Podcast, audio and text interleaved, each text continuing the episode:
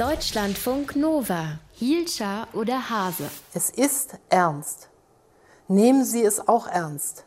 Das hat Angela Merkel jetzt vor genau einem Jahr zu Corona gesagt. Und deswegen wollen wir heute mal darüber sprechen, wie so in der Krise kommuniziert wurde von der Politik, also von der Regierung, von den Ministern und Ministerinnen. Vor allem Gesundheitsminister Jens Spahn wird ja ein katastrophales Krisenmanagement vorgeworfen, eben auch bei der Kommunikation. Das nennen ja einige den Ketchup-Effekt gerade. Aus der Ketchupflasche am Anfang kommt wenig raus, ist es knapp und nachher kommt sehr viel. Der Wechsel in die Arztpraxen ist ein entscheidender Schritt.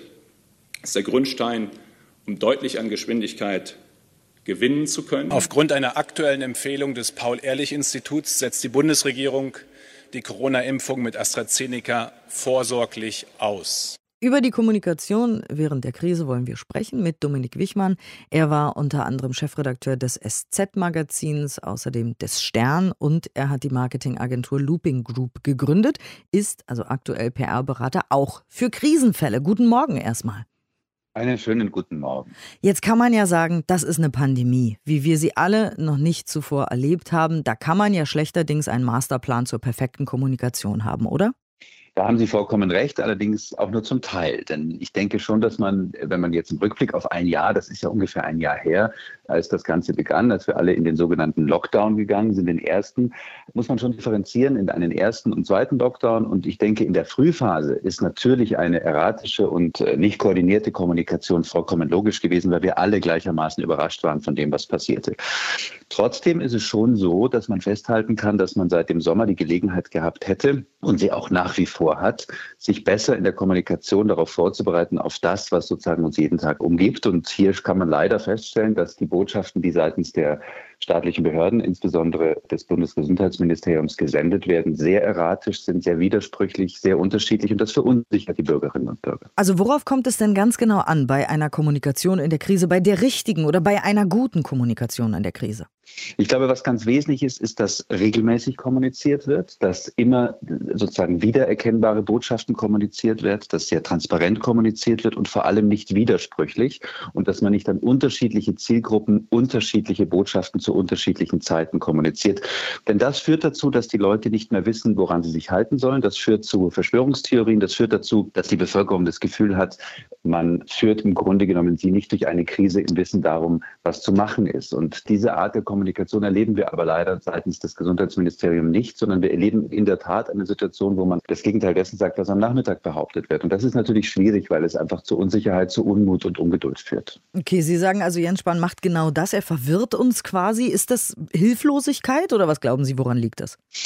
Naja, letztlich muss man schon feststellen, Kommunikation ist ja kein nice to have. Das ist ja nicht etwas, was man sagt, schön, wenn das jemand kann oder nicht. Kommunikation ist im, für einen Politiker eine der wesentlichen Voraussetzungen dafür, seinen Job gut zu machen. Das ist kein Ornament. Das ist Teil des politischen Handelns und Teil einer politischen Qualifikation.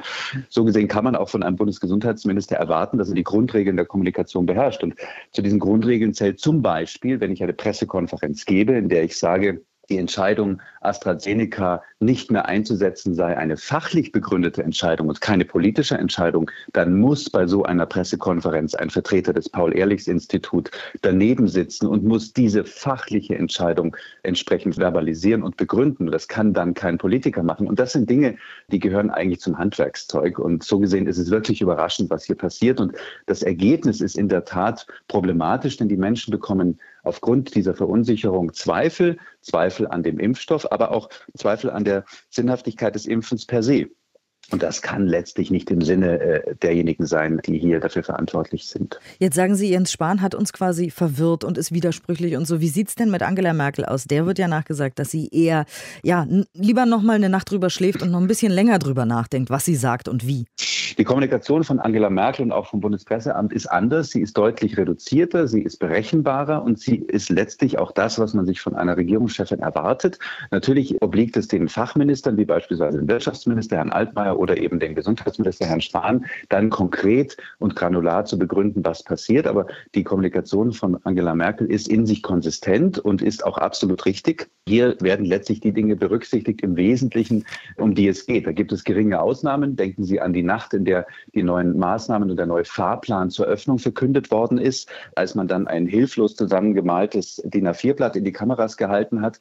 Diese Zeit ist vorbei. Man muss heutzutage insofern anders kommunizieren, dass man eben die Reaktion auf diese Themen in den sozialen Medien, in den digitalen Medien mitdenkt. Und da muss man vorher solche Infografiken anständig vorbereiten, eine entsprechende Begründung dafür finden, die das Wording miteinander koordinieren, dass das Ganze Hand und Fuß hat. Aber das sind im Grunde genommen Dinge, die auch der Tatsache geschuldet sind, dass die Entwicklungen sich überschlagen. Nein, man kann mhm. sagen, die Kommunikation von Merkel ist deutlich besser als die ihrer Fachminister.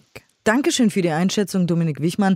Er war unter anderem Chefredakteur des SZ-Magazins sowie des Sterns und jetzt ist er PR-Berater auch in Krisenfällen für Kommunikation zuständig und sagt, Kommunikation ist kein Luxus, sondern eigentlich der Kern in einer Krise. Vielen Dank.